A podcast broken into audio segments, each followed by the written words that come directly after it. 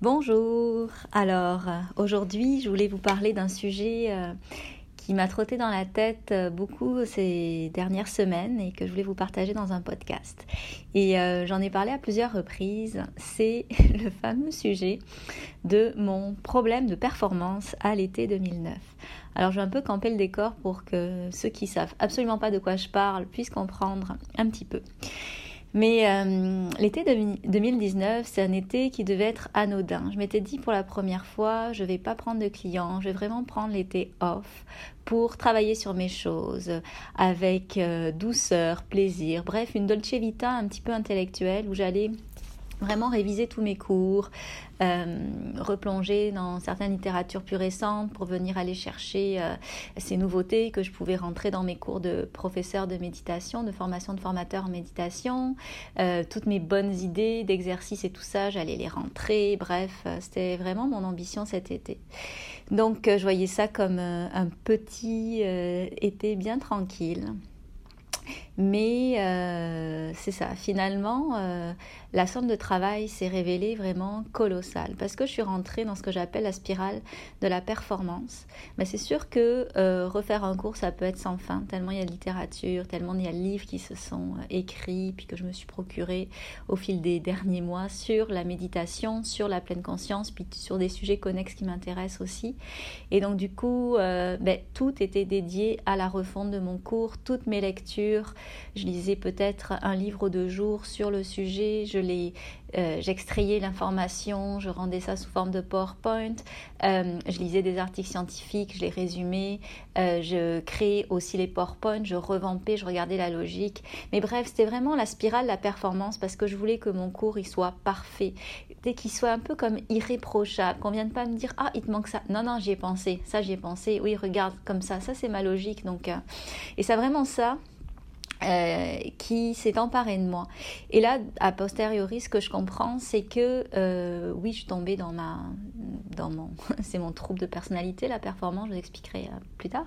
Mais c'est ma tête qui a fixé les objectifs, c'est pas mon, mon, ressenti ou qu'est-ce que je voulais faire ou mon intuition. Non, c'est ma tête qui voulait quelque chose d'exhaustif, de complet, de sérieux, de scientifique. Et c'est ça qui m'a amené le matin à rentrer tête baissée euh, dans mon bureau pour pouvoir euh, travailler, travailler, travailler, euh, cocher sur ma to-do le maximum de choses. Il n'y a plus rien qui existait. Quand j'avais des choses, je les annulais. J'ai pas vu mes amis de l'été, euh, une exception près peut-être.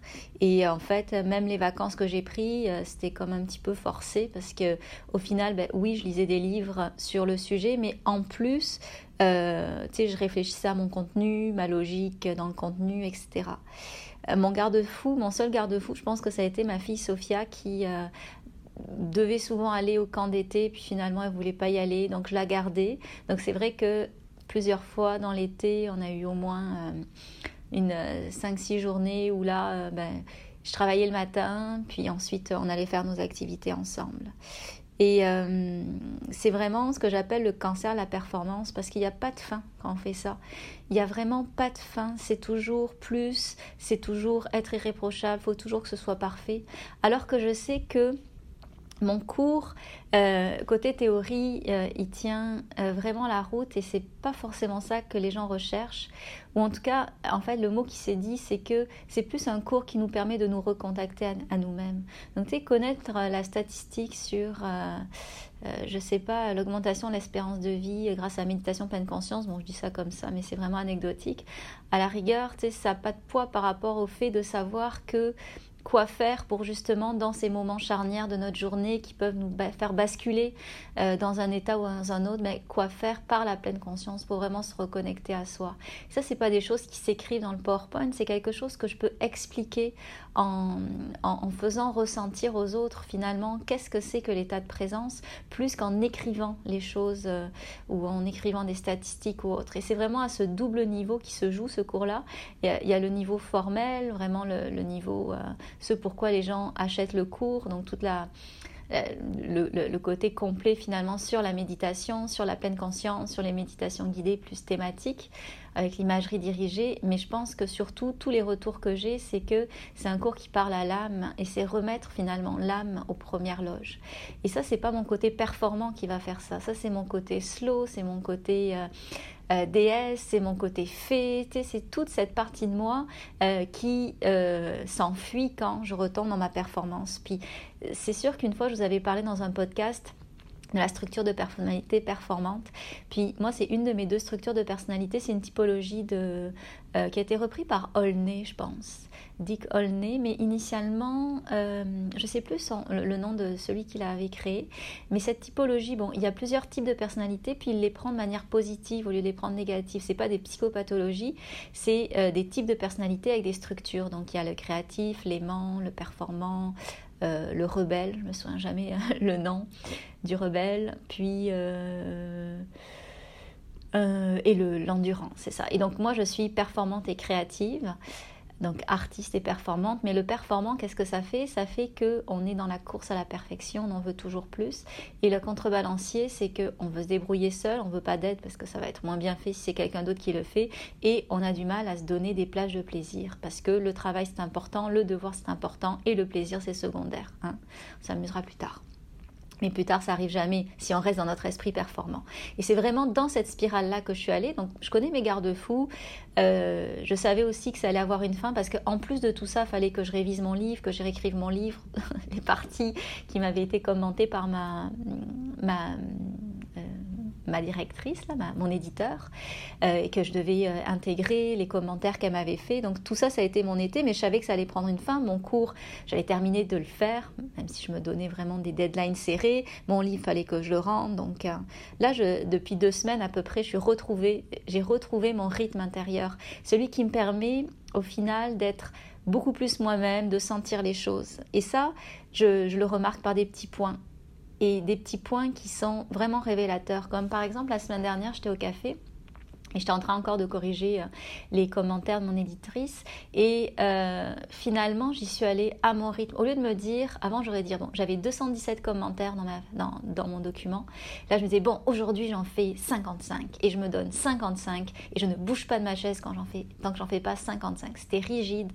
C'était ma tête qui faisait les objectifs. Aujourd'hui, je me suis dit, je vais faire ce que je peux avec plaisir, je vais me faire plaisir, j'allais faire les petites recherches qu'il faut, mais c'était vraiment un mouvement qui partait du corps vers le cœur, vers la tête, et non pas la tête qui était là en train de, euh, de, de, frapper tout le monde de son... Comment ça s'appelle pour frapper les chevaux euh, je sais plus. Pourtant, je monte à cheval, mais de sacravage, c'est ça. Pour que tout le corps suive. Non, non, c'était vraiment un mouvement intérieur. Et donc là, ce qui s'est passé, c'est que euh, je suis passée à travers, mais je pense sans commentaire, mais sans m'en apercevoir, vraiment avec plaisir. Puis j'avais un rendez-vous à 3h l'après-midi et j'étais prête à mon rendez-vous, je n'étais pas fatiguée, euh, c'était vraiment merveilleux. Je suis allée chercher Sophia à 4h et c'était parfait. On est allé boire un café, on, on a mangé des pâtisseries et c'était vraiment tout, une toute autre énergie. Et ça, ce que j'ai senti, euh, ou encore hier quand j'étais dans le train, euh, c'est se dire qu'on force plus les choses. On dit pas il faut absolument faire ça. Hier j'étais dans le train puis je voulais écrire un nouveau chapitre dans mon livre et ça sortait pas. vraiment je pense que j'ai passé euh, une, sur une page j'ai passé deux heures. En plus euh, le train était en panne donc j'avais vraiment du temps. Mais ça sortait pas. Et donc finalement à la fin je me suis dit eh ben, ça sort pas j'arrête. Alors qu'auparavant je me serais vraiment acharnée. puis c'est sûr que c'est ça. Puis cet été, en plus, je travaillais énormément. Puis je n'avais pas de revenus parce que j'avais annulé tous mes clients, parce que j'avais pas de bureau et que je voulais prendre un été slow à travailler sur mes choses. Donc, tu sais, j'avais même pas. Euh, l'argent, c'est une énergie, donc il y a comme une reconnaissance qui va quand tu es payé pour faire quelque chose. Non, non, là, c'était vraiment mes économies qui étaient là, qui baissaient. Donc, il n'y avait même pas cette reconnaissance monétaire une reconnaissance de clients contents ou autre. Non, non, c'était l'obscurité. Et euh, c'est ça, j'avançais dans cette obscurité-là en me donnant des coups de cravache pour aller encore plus vite. Mais j'ai tiré vraiment plein de leçons et des bonnes choses aussi, parce que la première, c'est vraiment le fait que euh, waouh, mon cours est vraiment extraordinaire. Vraiment, je suis contente de la façon dont j'ai euh, imbriqué les concepts, mis de l'avant certains concepts, euh, upgradé, créé des nouvelles séances, mais qui vont être enregistrées. Donc, ça fait encore plus de matériel pour le groupe. Donc, j'ai rajouté des choses qui sont connexes à la méditation pleine conscience que j'ai approfondies. C'est comme des thématiques, par exemple, sur les émotions, des thématiques comme sur la présence thérapeutique pour un professeur de méditation. Euh, c'est ça. Donc c'est vraiment, euh, ça c'est vraiment euh, le bon cadeau finalement de tout ça. J'ai beaucoup travaillé, mais j'ai un bon résultat. Je suis heureuse que ce soit fait. Mais là, ce que je me suis dit, c'est plus jamais ma tête qui fixe mes objectifs. Et je veux vraiment que ce soit, en tout cas cet automne, ce que je me souhaite, c'est vraiment que je vive par rapport à mon rythme intérieur, que je l'expérimente encore, mais à un niveau encore plus fort. Et euh, dans mes mots à moi, puis ça va peut-être vous paraître vraiment soit absurde, soit bizarre ou autre, mais c'est comme ça que ça résonne, que ça résonne en moi. Donc je vous le dis au cas où, ça résonne en vous, mais bon. Euh, c'est le fait que se dire, tu sais, s'il me restait juste trois mois à vivre, c'est sûr que je referai pas mon cours, peut-être que je referai mon cours, mais avec plus de légèreté, avec plus de plaisir.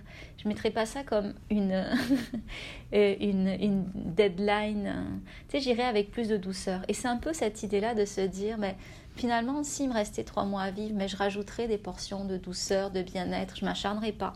Peut-être c'est le mot acharné qui est au centre de tout ça. Donc écoutez mon rythme intérieur, euh, vraiment. Et euh, aussi, euh, et ça c'est vraiment Stéphane de l'Institut de leadership conscient, l'Institut international même de leadership conscient, c'est vraiment une personne à connaître qui est extraordinaire. Moi, chaque fois que je la rencontre, c'est Stéphane, il, me, il, me, transforme. Et en fait, c'était vraiment, ce qui est ressorti aussi, c'est vraiment le fait que j'avais beaucoup d'insécurité beaucoup, beaucoup d'insécurité, que ce soit pas parfait, qu'il euh, y ait des choses à redire. Moi, c'est sûr que je viens du monde de la recherche, un monde où le mot excellence, on nous le sortait euh, à la journée. Il fallait toujours que tout soit excellent, rigoureux, profond, baqué par la science. Je pense que je suis un peu encore en choc post-traumatique de tout ça. Même si mon école, elle est privée, mon école méditation, elle est privée, j'ai encore un choc post-traumatique euh, de toute cette idée de quête à l'excellence, de tout vérifier, que tout soit parfait. Et je suis d'accord dans l'essence, mais c'est dans la façon de le faire où moi ça ne me correspond plus. Il peut y avoir une excellence, mais euh, il faut aussi qu'il y ait de l'âme dans qu'est-ce qu'on fait. Et je pense que beaucoup plus de gens finalement recommandent mon cours parce que derrière ça, il y a l'âme plutôt que la sécheresse finalement de statistiques euh, qui charcutent la méditation, mais en lui faisant un petit peu perdre son âme. Donc j'avais cette insécurité que tout n'était pas parfait D'ailleurs, ça m'a amené à me plonger dans, ben aussi pour mon livre, dans le syndrome de l'imposteur. J'en ai fait une belle chronique euh, radio à CKRL euh, la semaine dernière, que je vous ai mis en podcast d'ailleurs. Si vous voulez aller l'écouter, euh, ça peut être une bonne chose. Donc, c'est tout ce que je voulais vous dire. En même temps, c'est beaucoup plus que d'habitude quand je me confie en podcast. Mais comme vous voyez, c'est sorti. J'avais besoin d'en parler. Et J'aimerais voir si ça résonne aussi en vous, cette course à la performance. Moi, je sais que dans ma clientèle, c'est sûr que, tu sais, quand j'accompagne des femmes en thérapie ou autres, des entrepreneurs en thérapie, mais c'est vrai qu'elles me ressemblent toutes. Tu sais, c'est à la fois très artiste et à la fois très performant. Donc, c'est vraiment ce cocktail de, de personnalité que j'attire et avec qui je travaille tellement bien parce qu'on se comprend. Tu sais, on va travailler justement la performance dans des espaces euh, non conscients, dans nos espaces d'artistes pour pouvoir ménager les deux. Alors, je vous ai beaucoup parlé de mon cours dans ce podcast. Si vous voulez euh, en savoir plus, je vais mettre dans les notes du, podcast le lien vers le cours.